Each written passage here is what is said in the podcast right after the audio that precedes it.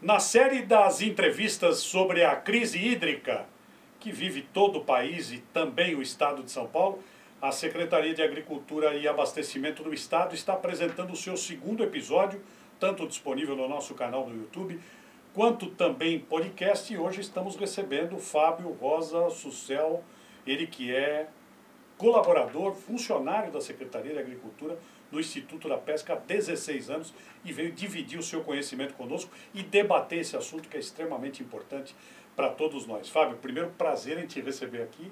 Muito obrigado pela visita. Certamente muita gente que vai acompanhar eh, não tem conhecimento da tua figura como professor, pesquisador.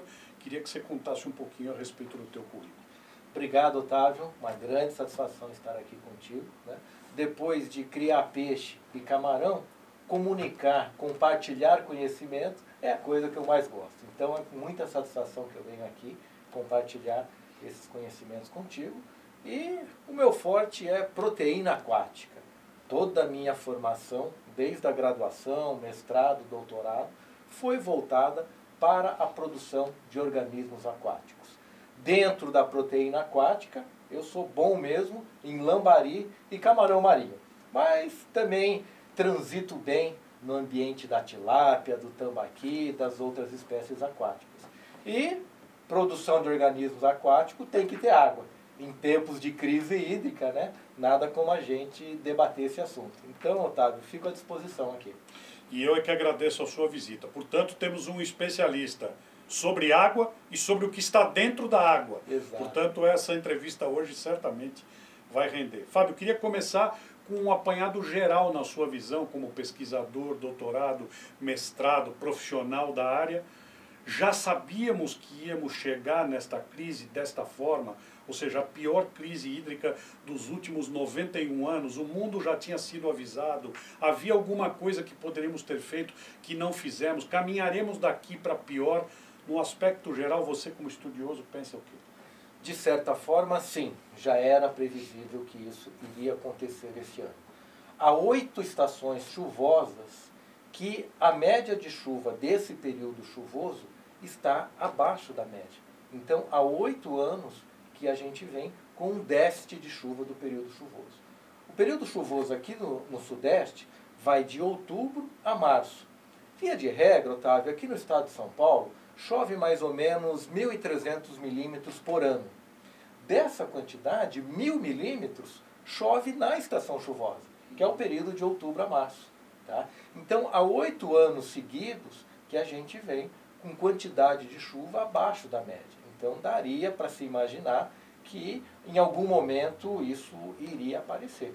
E está aparecendo agora. Né? Realmente é, é, bastante preocupante o momento que, que estamos passando. Eu acho que a, a grande mídia está tendo outros assuntos aí para se preocupar, para divulgar, e não está falando tanto dessa questão. Mas os consumidores já estão sentindo no bolso. Né? Nossa tarifa elétrica nunca esteve tão alta. Então, quando a gente fala de crise hídrica, a gente tem que pensar na economia do país, a gente tem que pensar na produção de alimentos, a gente tem que pensar no meio ambiente, que é outra questão muito importante. Né? E não existiria algo a ser feito para evitar isso. Né? Isso é coisa da natureza, é cíclico. De tempos em tempos, esses regimes de chuvas, eles realmente se oscilam. Tá? Eu, particularmente, não acredito em mudança climática. Eu sou da, daquele time que acredita que é muita pretensão do homem achar que nós temos capacidade de interferir no macroclima, no, no clima do planeta. No microclima, sim. Né? Nós já temos vários casos aí que o homem é, fez estrago em nascentes. O próprio rio Tietê, aqui que passa por dentro de São Paulo, é um exemplo clássico disso. Então, alterações no microclima, sim. Mas mudança climática global, eu, eu não acredito. A minha versão é que de tempos em tempos a gente vai ter anos de muito frio, de muito calor, de muita chuva, de pouca chuva. E, historicamente, após um período de crise hídrica, vem um período de abundância de chuvas. É o que a gente espera que aconteça já a partir dessa estação chuvosa, que está prestes a começar já no, no mês de outubro, né? que é quando a gente espera que venha aquelas chuvas realmente com, com força, né? e que venha a molhar a terra bem como também recuperar o nível dos nossos rios e reservatórios. Antes da gente ir especificamente para a sua área, queria ainda permanecer na história do clima, abordando de forma geral. Você diria, eu convivi com a crise de 2015 uhum. é, muito de perto, uhum. é, vi a, a, baixa dos reservatórios, uhum.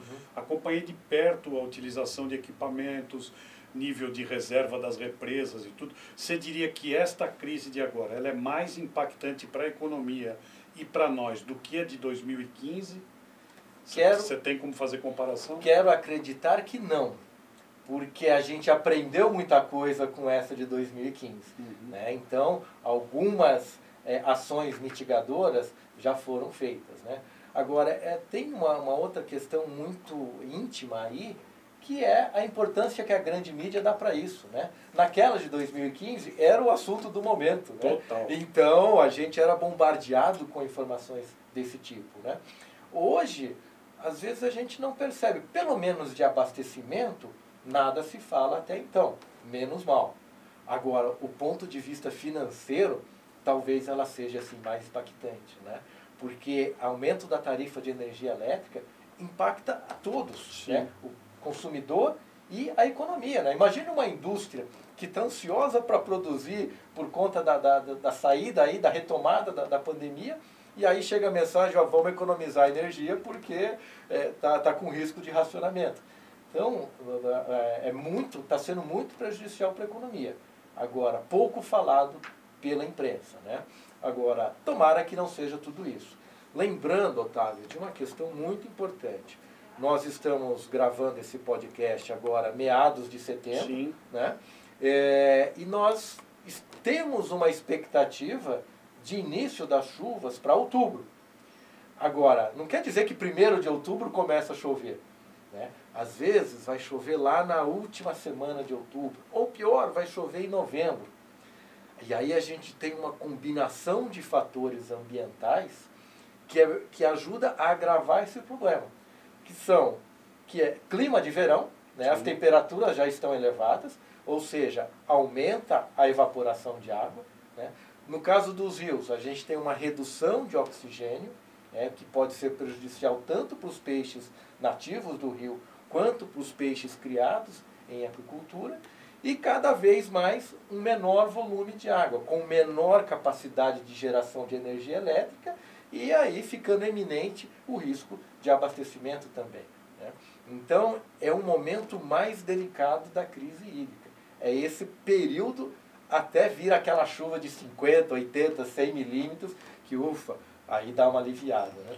Você diria que o aspecto das queimadas pode influenciar e formar essa tempestade perfeita que você acabou de descrever, isso também importa? Com certeza, as queimadas. E como está tendo queimadas? Puxa, a geada, né? A geada veio com força esse ano. Você vive habitualmente em Pirassununga, estava me dizendo. Exato. Para lá, como é que está? Tem, você tem visto, tem convivido com isso? Porque outro dia nós tivemos um problema aqui com as nossas unidades em Sertãozinho. É, é, é, como nunca. É, eu tive conhecimento né, de incêndio no Instituto de Pesca de São José do Rio Preto, isso. de Sertãozinho, várias unidades aí da, da Secretaria, né?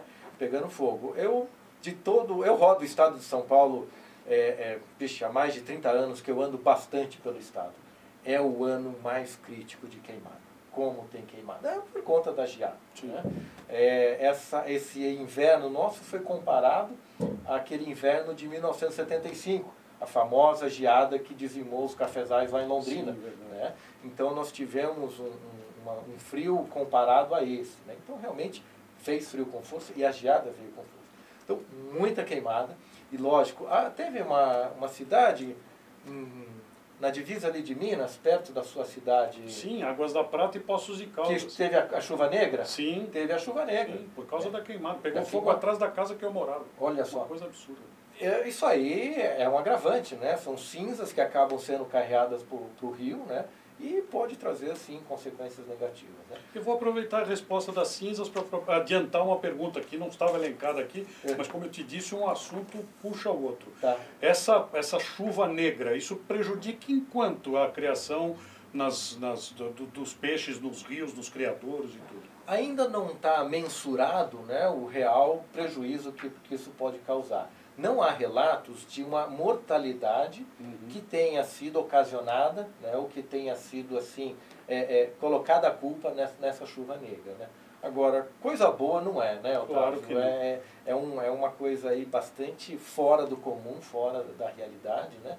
Então, assim, benefícios não traz, mas não há um malefício é, que seja caracterizado por conta dessa chuva negra. Entendi. Bom, vamos para dentro do nosso assunto agora para saber a primeira coisa, o que, que o Instituto da Pesca está fazendo para tentar mitigar este enorme prejuízo que você acaba de colocar, você usou inclusive a expressão da mão no bolso, quais são as ações que vocês estão desenvolvendo de maneira abrangente que você possa nos contar e contar quem nos está ouvindo e assistindo. Boa, boa, Otávio. Pois é, o Instituto de Pesca, ele tem projetos específicos, né? inclusive em parcerias com a FAPESP e até mesmo com a SABESP, né? aonde, através do Departamento de Recursos Hídricos do Instituto de Pesca, aonde tem um grupo de pesquisadores que trabalham exclusivamente com qualidade de água, tá? qualidade de água de vários aspectos, tanto de potabilidade quanto de qualidade para outros usos dessa água, né? É, acompanhamento da parte química e biológica. Então, por exemplo, é, existem trabalhos no Instituto de Pesca que fazem o monitoramento de cianobactérias, né? de como está é, o crescimento, né? como as cianobactérias estão se alastrando pelos reservatórios. E quando acontece uma proliferação muito elevada desse tipo de, de alga, certo? pode ter mortalidade tanto para os peixes do rio quanto para os peixes, peixes de aquicultura. É basicamente assim, ano sim, ano não, a gente recebe notícia lá da região de Sales, no, no rio Tietê, uhum. a porção média do rio Tietê, é comum ter mortalidade de peixes nessa época do ano, por conta dessa floração de algas, de cianobactérias, que o peixe ingere, isso é alimento para o peixe. Só que em grandes quantidades acaba sendo tóxico para os peixes. Né? Então, é possível fazer um monitoramento né, da quantidade dessas algas e, a partir disso, entrar com ações mitigadoras. Por exemplo, no caso de peixes de tanque-rede, e lá tem uma produção forte de peixes de tilápias em tanque-rede, é possível a instalação de aeradores, a movimentação dos tanques-redes para as áreas mais, mais é, é, junto ao leito do rio, que é onde tem uma maior, é, um maior fluxo de água, né? tirar esses tanques redes das baías, que é onde tem um, uma maior concentração dessas algas, e levar para áreas onde se tem uma maior, é, uma maior circulação de água. Né? Então, são ações é, desse tipo que o Instituto de Pesca vem trabalhando né? e vem é, monitorando os produtores. Além de, de orientações, né? É, os piscicultores que estão lá no Rio Paraná, por exemplo, né, que não tem esse problema de cianobactérias. Né? É, lá no, no, Rio Paraná está baixando dia a dia. Né? Cada dia é, o rio está mais longe e aí você tem uma situação de terra, de barro, que dificulta o manejo. Mas a, a, a recomendação nossa é que esses tanques verdes devem ir para as partes mais profundas, né, pra, também para as partes que têm mais movimentação de água, para evitar maiores problemas de mortalidade. Viveiro escavado, por exemplo, evitar fazer despesca, evitar jogar, descartar água. Né? Se tiver que fazer uma despesca, use uma motobomba para transferir essa água para outro viveiro e não, e não jogar ela no, no, é, é, é, no rio, né? porque tem pouca água. Então tem que tomar medidas para economizar água, segurar água dentro da propriedade. Aliás, pegando um gancho, Otávio, tem uma questão que, que eu prego muito nos, nos meus cursos, nas minhas palestras. Né? Cria-se água. Se tiver tudo bem com a água, vai estar tudo bem com o peixe ou com o camarão. Né? Então é fundamental transferir esse entendimento para os produtores. Amigo, vem cá. Vamos, vamos, vamos tentar entender como se cria água. Né? Vamos cuidar com carinho dessa água. Porque a água dentro da propriedade vale ouro. Tem que ser bem cuidado. Né? Então são, são ações que o Instituto de Pesca vem fazendo junto aos produtores para evitar prejuízos maiores. Nós estamos no segundo programa da série de entrevistas especiais sobre a crise hídrica, aqui pela Secretaria de Agricultura e Abastecimento no Estado de São Paulo, entrevistando, conversando com o professor Fábio eh, Rosa, que é um especialista e é nosso colega do Instituto de Pesca há 16 anos. E estamos batendo esse papo agradabilíssimo. Quero lembrar que no instante em que estamos gravando, que é meados de setembro, e me fugiu a palavra na hora e agora me lembrei, nesse instante as represas que se tem a notícia no estado de São Paulo ainda não usam um volume morto, como aconteceu lá em 2015, que chamou a atenção de todo mundo. Sobre o Rio Paraná, daqui a pouco eu vou falar do teu vlog, você vai fazer aqui a propaganda dele com certeza, porque é muito legal. Nesse instante aqui há inclusive interrupção de tráfego de barcaças, que é habitualmente o que acontece por conta da baixa do leito. Exato, Otávio. Desde o dia 1 de julho, né? Então foi interrompido o tráfego, a navegação pelo Rio Paraná, que já é um importante rio para fazer esse tipo de, de escoamento, principalmente da safra agrícola, né? Uhum. É, já não está mais sendo permitido esse, esse transporte hidroviário. Isso impacta na pesca de algum jeito do Estado? Na pesca, não. Na pesca, não, não, não muito. Mas o que, que acontece? Qual que é o impacto indireto? É que como a usina não tem mais o compromisso de manter uma cota mínima. Então ela abre comporta para gerar energia elétrica, que é, que é o negócio deles. Né? Então há uma tendência desses reservatórios baixarem mais rapidamente. Porque até o dia 1 de julho, opa, segura porque a gente tem um compromisso com o transporte hidroviário. A partir do momento que não tem mais esse compromisso, então abre comporta. Né? Então, isso preocupa o setor de aquicultura, né? que inclusive na, na região do, do nosso secretário, do Itamar, né, Santa Fé do Sul, é um grande polo produtor de tilápias e que já está sentindo os efeitos dessa redução drástica do nível do Rio Paraná. Você já eh, você, você citou duas vezes recursos financeiros. Você já fizeram algum tipo de estudo no Instituto da Pesca para apontar, olha, com o que está acontecendo, a nossa estimativa de perda ou a nossa perda até agora nesta nesta nesta produção dos pescados do Estado de São Paulo? Já foi de tanto? Já, vocês já chegaram a ver um número, olhar um número? Não, porque os episódios de, de crise hídrica são recentes. Né? Tivemos este de 2015 e esse de agora. E a nossa produção de peixes em tanques redes nos reservatórios paulistas também é algo aí que vem de 10 a 15 anos no máximo, que é algo que vem assim sendo feito de forma profissional de fato. E eu acho que a partir de agora, mais que justifica estudos desse tipo. Né? Nós temos estudos econômicos relacionados, por exemplo, ao impacto do mexilhão dourado sobre a aquicultura, sobre a produção de tilápia. Você sabe que esse é um assunto que me encanta, né? Eu, é. eu não sou da sua área, é. a minha é comunicação e marketing, mas eu, durante algum tempo, por conta de outras atividades, tomei uma aula disso. É. E quando foram me dizer que este mexilhão dourado que chegou da China conseguiu entrar para dentro das turbinas de Itaipu e só sai descascado na pazinha, eu fiquei olhando falei, bom, será que a pessoa está gozando com a minha cara? E agora você cita e eu puxo o assunto aqui. Tá. Fala mais disso, porque tem muita gente que nem imagina um troço desse. Mexilhão é, dourado é um molusco bivalve, né, que tem duas conchas, que veio em água de lastro de navio da China, né, até isso. A de lastro que a gente não trata. É, exatamente. Deve, deveria tratar direito e não é, trata. É. Então entrou pelo porto de Paranaguá, né, subiu o Rio Paraná, subiu o Rio Tietê, subiu o Rio Grande e já está subindo o Rio Parnaíba. Né? Cada vez avançando mais esse problema. E esse mexilhão dourado, ele incrusta em absolutamente tudo que ele encontra pela frente.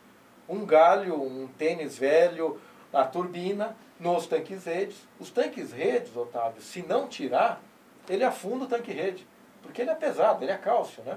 Então ele vai é, é, é, fixando na tela, no, nos flutuadores, em toda a estrutura do tanque-rede, e chega ao ponto de afundar o tanque-rede. Então, constantemente, tem que fazer manejos, tem que repicar o peixe, transferir o peixe de um tanque-rede para o outro, para poder derrubar o mexilhão. Né? Porque quando fica muito, na hora da despesca, esse mexilhão acaba cortando, acaba machucando o peixe. Ou o tanque-rede fica pesado demais para ser içado, né? Para despescar precisa levantar ele. Né? Então isso traz um prejuízo considerável no aspecto de mão de obra a mais que tem que ser aplicado por conta dessa praga que não é nossa, né? Claro. mas que se estabeleceu muito bem é, é, nos nossos rios, que é o mexilhão dourado. Ele não tem inimigo natural, né? Quem tem um peixe que come ele, que é o armal, né? ou abotoado também conhecido. Mas ele não dá conta de comer tudo, não. É uma coisa Precisamos achar alguma solução para essas coxas aí, porque olha, é, é, o volume que se faz, que se forma disso, é, é impressionante, né? Uma vez as usinas conseguiram resolver o problema com cobre, né? Jogando cobre matou o mexilhão. Ah, Mas daí o armal foi lá e comeu esse mexilhão com cobre matou os armal também. Né? Então não tem é, é, inimigo natural que, que consiga controlar e também não tem o que fazer para segurar a proliferação. Tem novas tecnologias sendo lançadas, né? Uhum. como por exemplo o uso de probióticos. Né? Probióticos são bactérias do bem, né? que vão competir com esse mexilhão, pelo menos no caso dos tanques redes. Então, o uso de probiótico ao redor dos tanques redes vão fazer que os nutrientes que seriam utilizados pelo, pelo mexilhão, essas bactérias comem na frente, vamos assim dizer. Né? É o que a gente chama de exclusão competitiva. Né? É não dar chance para aquilo que a gente não quer se proliferar que está mostrando aí alguns resultados positivos. Então, quem sabe, pelo menos para o aspecto de, de aquicultura, né, a gente consiga conviver melhor aí com essa praga chamada mexilhão dourado. A gente teve no episódio passado uma série de acessos, não só ao podcast, como também ao canal do YouTube. É, muita gente, inclusive, solicitando, olha, quando o pesquisador, o técnico, o professor, a pessoa especialista falar uma expressão que não é conhecida do público, tenta apontar para que explique. É. Então, explicar duas coisas. Primeiro, para quem não sabe, a água de lastro, quando o navio sai carregado do seu porto de origem, ele sai com é, aquele peso enorme para cima e depois ele suga a água do mar para equilibrar o seu calado e poder navegar. Quando ele chega no país visitante, no caso Brasil, Aqui não há uma regulamentação, apesar da Marinha dizer que há, não há uma regulamentação específica para tratamento de água de lastro, então todo resíduo que se puder imaginar vai na água de lastro dos navios, inclusive o mexilhão dourado, só para quem é, nunca ouviu sobre esse assunto. E aí eu vou instar você a falar sobre a despesca, porque eu nunca tinha ouvido ah. a expressão e queria que você explicasse para quem está nos assistindo e ouvindo. Boa, boa. Despesca é o ato de pescar o peixe produzido pela, pela aquicultura. Né? Então, os peixes nativos é, é pesca né, de rede, de tarrafa. Né? No caso dos peixes produzidos pela nossa aquicultura, é despesca. Né? Então, é é, é a retirada da produção. Né? Isso pode ser mecanizado, inclusive. Né? Uhum. A produção de tilápia no sistema de tanque-rede, a, a despesca já é mecanizada. Então, são máquinas que, que sugam esse peixe e joga ele vivo para cima do caminhão. A tilápia ela chega viva no frigorífico. Né? Lá ela é depurada, ela passa por uma água calma, com bastante oxigênio, para ela baixar o estresse, né? porque senão isso traz efeitos para a qualidade da carne. Então essa máquina tem a capacidade de tirar o peixe vivo e levar e o caminhão leva esse peixe vivo até, até o frigorífico. E aí, Fábio, eh, você traz esse assunto da tilápia e eu me faço recordar aqui nós estamos gravando na metade do mês de setembro, há dois dias vejo o professor Celso Vegro, nosso colega aqui da secretaria, é, respondendo uma pergunta, era uma colega do canal Agromais, se não me engano, ou do Terra Viva, e me surpreendo com a pergunta e me surpreendo com a... Na verdade, me surpreendo muito mais com a resposta uhum. do que com a pergunta, porque ela... Estávamos falando de balança comercial, uhum. e ele fala que é, na balança comercial, na importação para o estado de São Paulo, o terceiro item mais importado pelo Estado de São Paulo, e que foi a minha surpresa, é o salmão. Eu nunca imaginei isso. Você falou da tilápia, eu acabei de me lembrar sobre esse assunto. Não é para você responder. É. Se quiser responder, fique à vontade. Eu fiquei surpreso com esse dado. Eu faço questão de responder. É impressionante a quantidade de salmão que entra aqui. Nós não temos como produzir aqui, não, né? Hum, tem, mas não é viável. Okay. O Instituto de Pesca de Campo do Jordão tem, tem salmão lá. Né? E tem as trutas que são, são muito, muito próximas do salmão. Né? Mas a nossa água aqui é pouco fria para uma produção em escala comercial. Você sabe que o salmão pode ser criado em água doce. Né? Não, não é, Ele nasce em água doce até a fase de smolt, que é o juvenil de 300 gramas. Ele é criado em água doce e nessa fase de 300 gramas é que ele é transferido para o mar e aí sim é, para a água salgada. Né? Então o salmão ele pode ser criado a vida toda na água doce. Né? Mas o nosso frio aqui é pouco para isso, então comercialmente não tem viabilidade. Agora, voltando ao item aí, consumo de salmão aqui. Uma única distribuidora aqui de São Paulo, que não é a maior, ela traz 50 carretas de salmão do Chile por semana, numa logística absurda, de uma viagem de 10 dias. Né? Então, o peixe sai de lá fresco, no gelo, 10 dias de estrada, 50 carretas por semana, indo e vindo. Né? Eles chegam aqui, eles têm mais 5 ou 7 dias de logística para distribuir esse salmão antes que ele comece a perder qualidade. Né? Então, veja o tamanho desse negócio. Né? Isso mostra que temos muito espaço para a nossa tilápia produzida Sim, aqui em São certeza. Paulo. Né? Tem gente consumindo proteína aquática, então tem espaço para também colocar a nossa tilápia. Vamos lembrar que o Chile faz, até prova em contrário, parte deste mundo que sofre com crise hídrica no geral. Sim. Não é só Brasil. Então precisamos cuidar de tudo, porque isso é alimento na mesa de todo mundo fantástico. Bom, a gente se embreou pelo assunto da, da criação dos peixes natural, né? Professor Fábio é do Instituto de Pesca da Secretaria, então seria natural. Mas vamos voltar ao assunto da crise hídrica. E aí um assunto que você me, me fez pensar aqui quando a gente trocava ideia sobre esta pauta é o fato de não ter chuva. E aí falando aqui da cidade de São Paulo especificamente, fico imaginando esse, esse leitoso Rio Pinheiros ou Tietê com essa massa negra porque lembremos, não há, é, não há chuva, só que as pessoas continuam usando nas suas casas os seus chuveiros, os seus, as suas descargas, e isso vai tudo para a rede, pouca coisa tratada, e o Rio Tietê e o Rio Pinheiros, todo mundo é testemunha do que sofrem. E aí, o que, que isso influencia lá na ponta quando esses poluentes caem nos rios e, e sobem lá, vão com o Tietê e com o Paraná para a criação dos nossos peixes pescados Bem colocada essa questão, Otávio. É só olhar um pouquinho para o Rio Tietê, para o Rio Pinheiros, né? Eu toda vez que eu estou aqui em São Paulo eu olho e ele está caudaloso, a água está grossa, né? É, é, matéria orgânica, é excesso de, de coisa que não deveria estar tá ali. Isso vai parar lá no médio Tietê, onde ele já está despoluído, né? E estado de São Paulo é o estado que mais trata esgoto no Brasil porém tratamos somente 50,3%. A gente coleta mais de, de 98%. Agora, tratar, que é o, que realmente precisa ser feito, apenas 50%. Então, é 50% do esgoto que acaba sendo indo, indo bruto para os nossos rios. Né? E isso, considerando o menor volume de água, maior concentração é, de sólidos, né, de, de todo tipo, tá?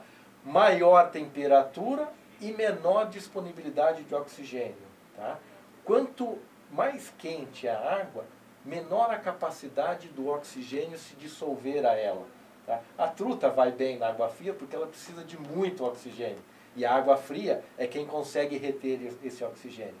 Como as temperaturas agora já estão se elevando e a da água também se eleva, então acaba tendo menos oxigênio dissolvido na água. E na presença do oxigênio na água, a gente tem um círculo vicioso positivo. A oxidação acontece e esses nutrientes são naturalmente oxidados. Na ausência do oxigênio, é um círculo vicioso negativo. A gente vai ter fermentação, a gente vai ter produção de gás sulfídrico e uma série de outros gases indesejáveis, e as consequências são grandes desde a mortalidade de peixes, de aves aquáticas e de micro-organismos que vivem nesse ambiente. Né? Então, também esse aspecto aí é muito preocupante nessa época do ano. Né? Só resta a nós rezar para que essas chuvas venham logo, né? porque diminuir a quantidade de esgoto não tem jeito, né? ela está lá é, é, acontecendo. Verdade.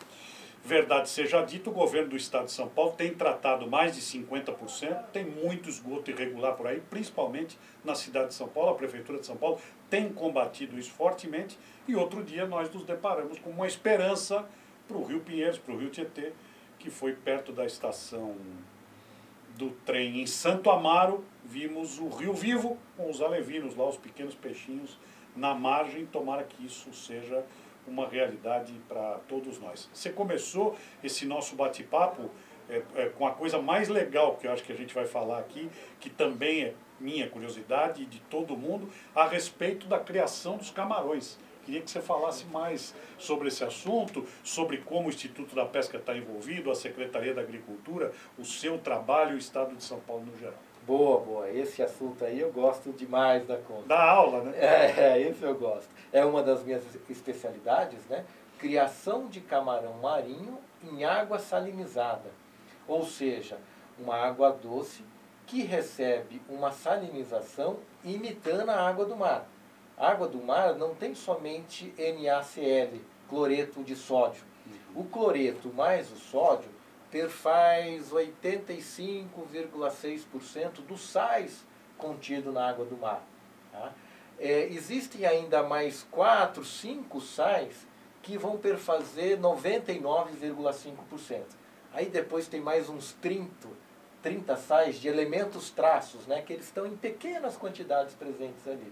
A gente tenta imitar a água do mar nesses 99,5%.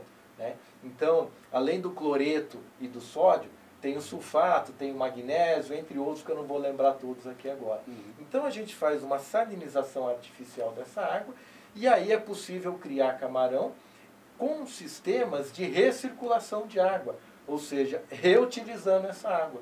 A ideia é que essa água nunca seja descartada, e sim que a gente entre com correções de eventual desbalanço deste balanço iônico, né?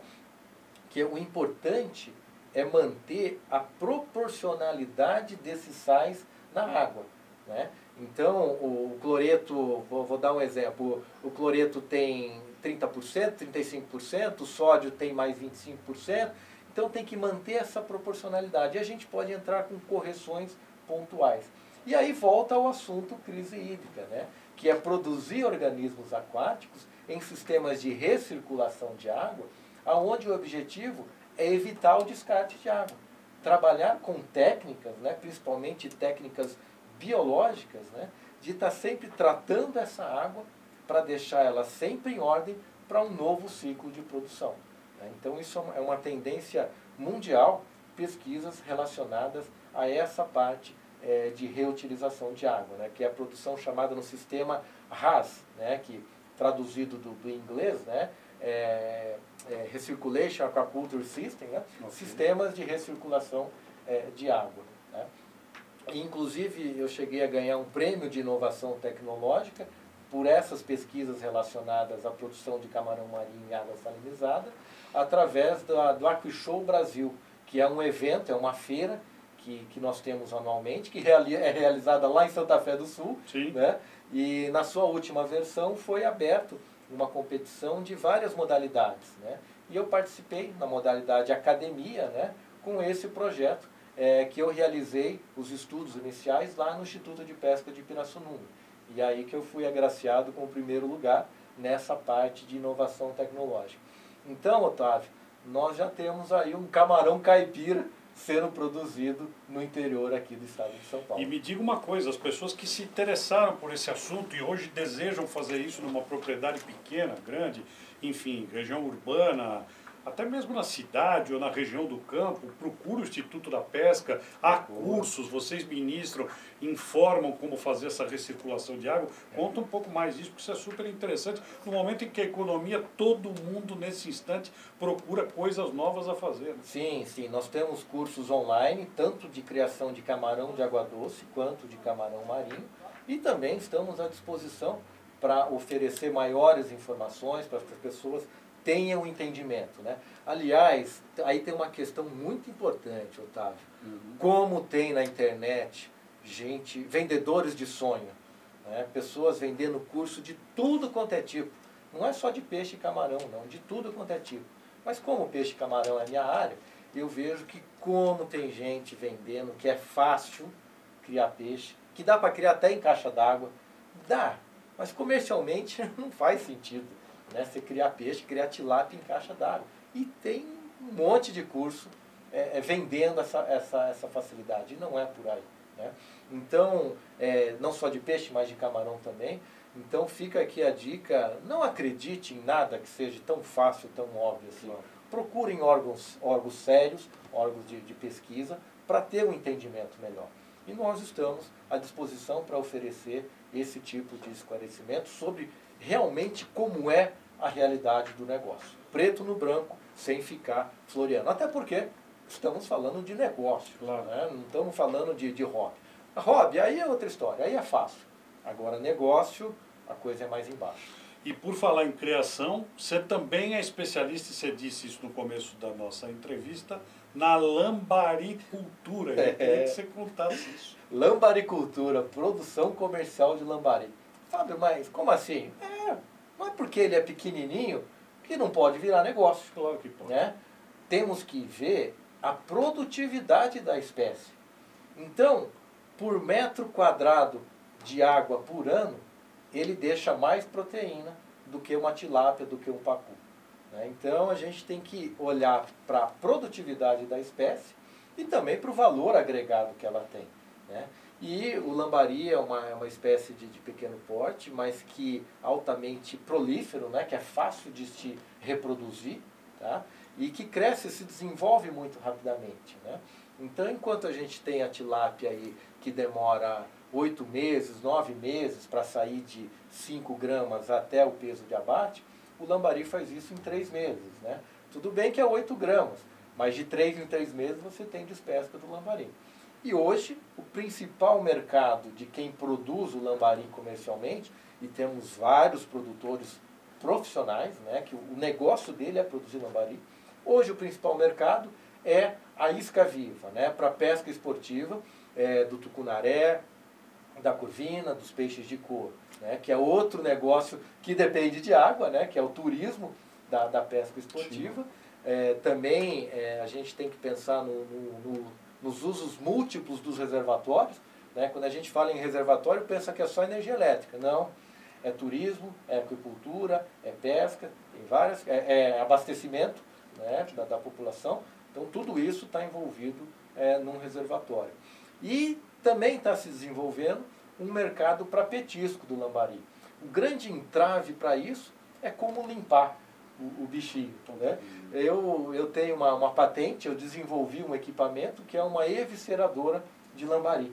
Então é um equipamento comercial, não é um negócio feito com pé de vela de bicicleta, carburador de fusca, não, é um negócio em aço inox, desenvolvido em parceria com a Branco Máquinas, lá de Santa Catarina. Então hoje já é realidade esse equipamento que ele eviscera até 250 quilos de lambari por dia. Aí a gente pode falar em negócio do lambari para petisco. Então, é, em pouco... Ah, e tem um outro mercado muito interessante.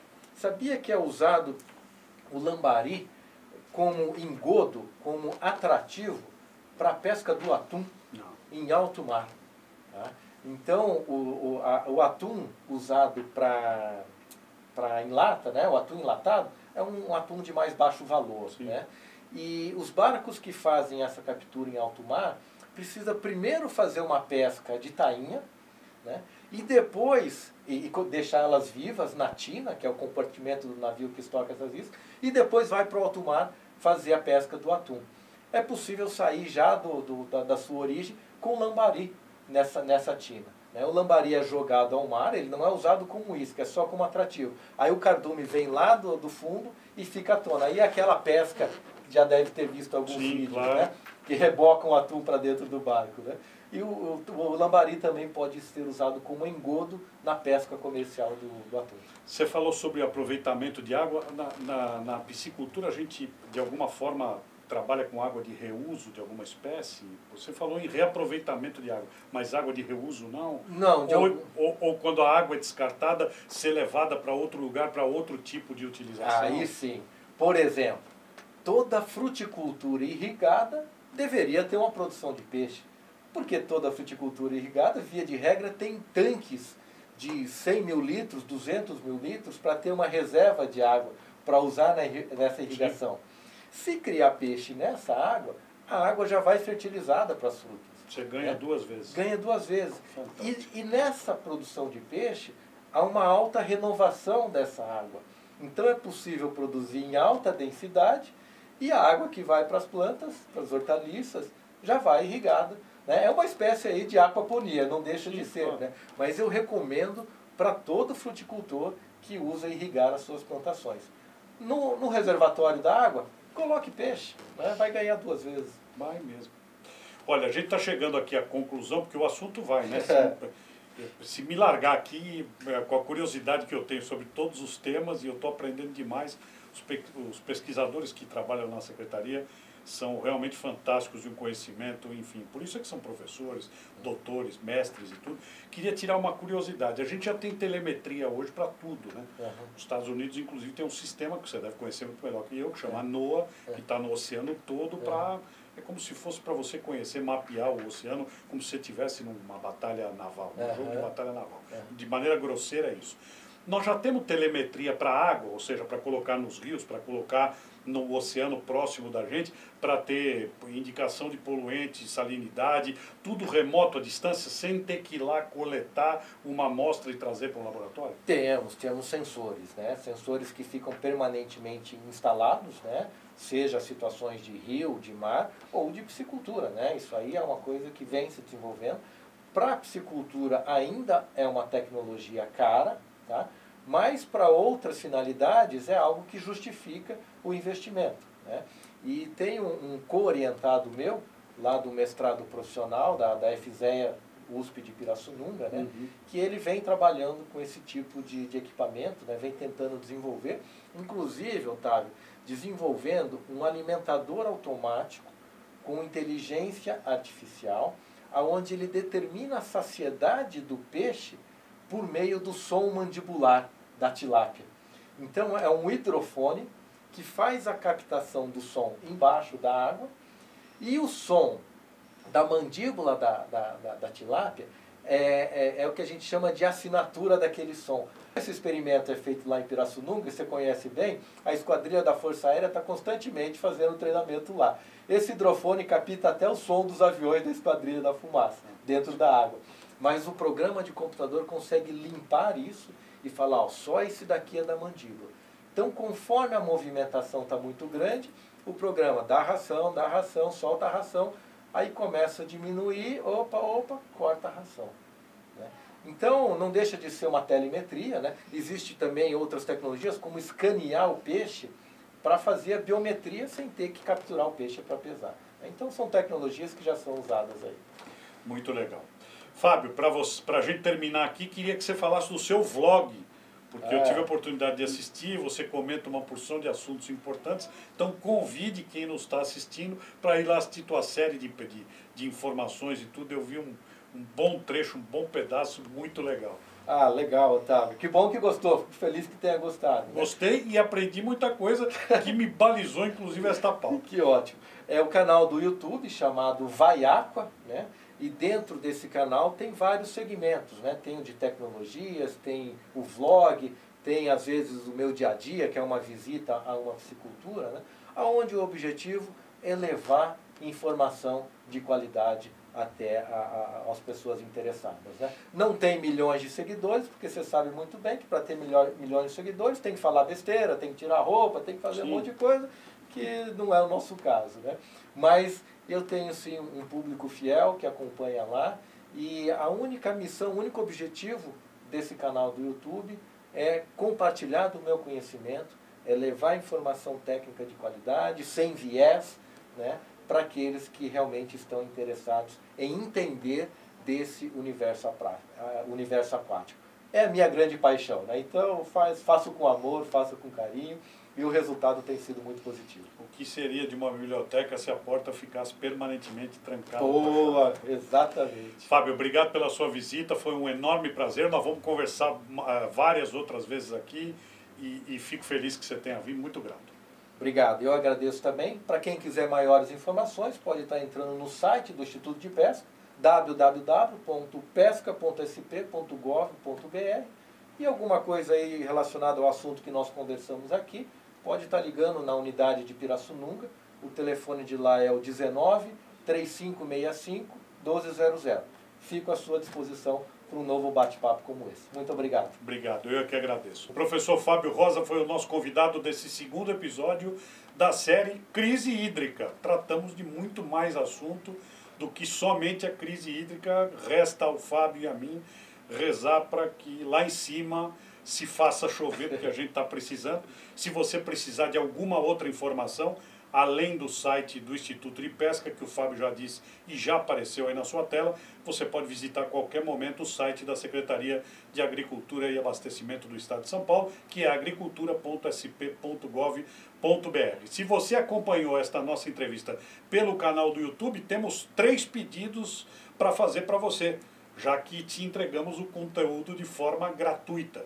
Compartilha, manda lá um positivo ou negativo, pode mandar uma questão que será transmitida ao Sim. professor Fábio para que ele responda, mas principalmente se inscreva no nosso canal e acione o nosso alerta, o nosso sininho, toda vez que houver uma nova entrevista, você será avisado. Muito obrigado, um grande abraço a todos e até a próxima.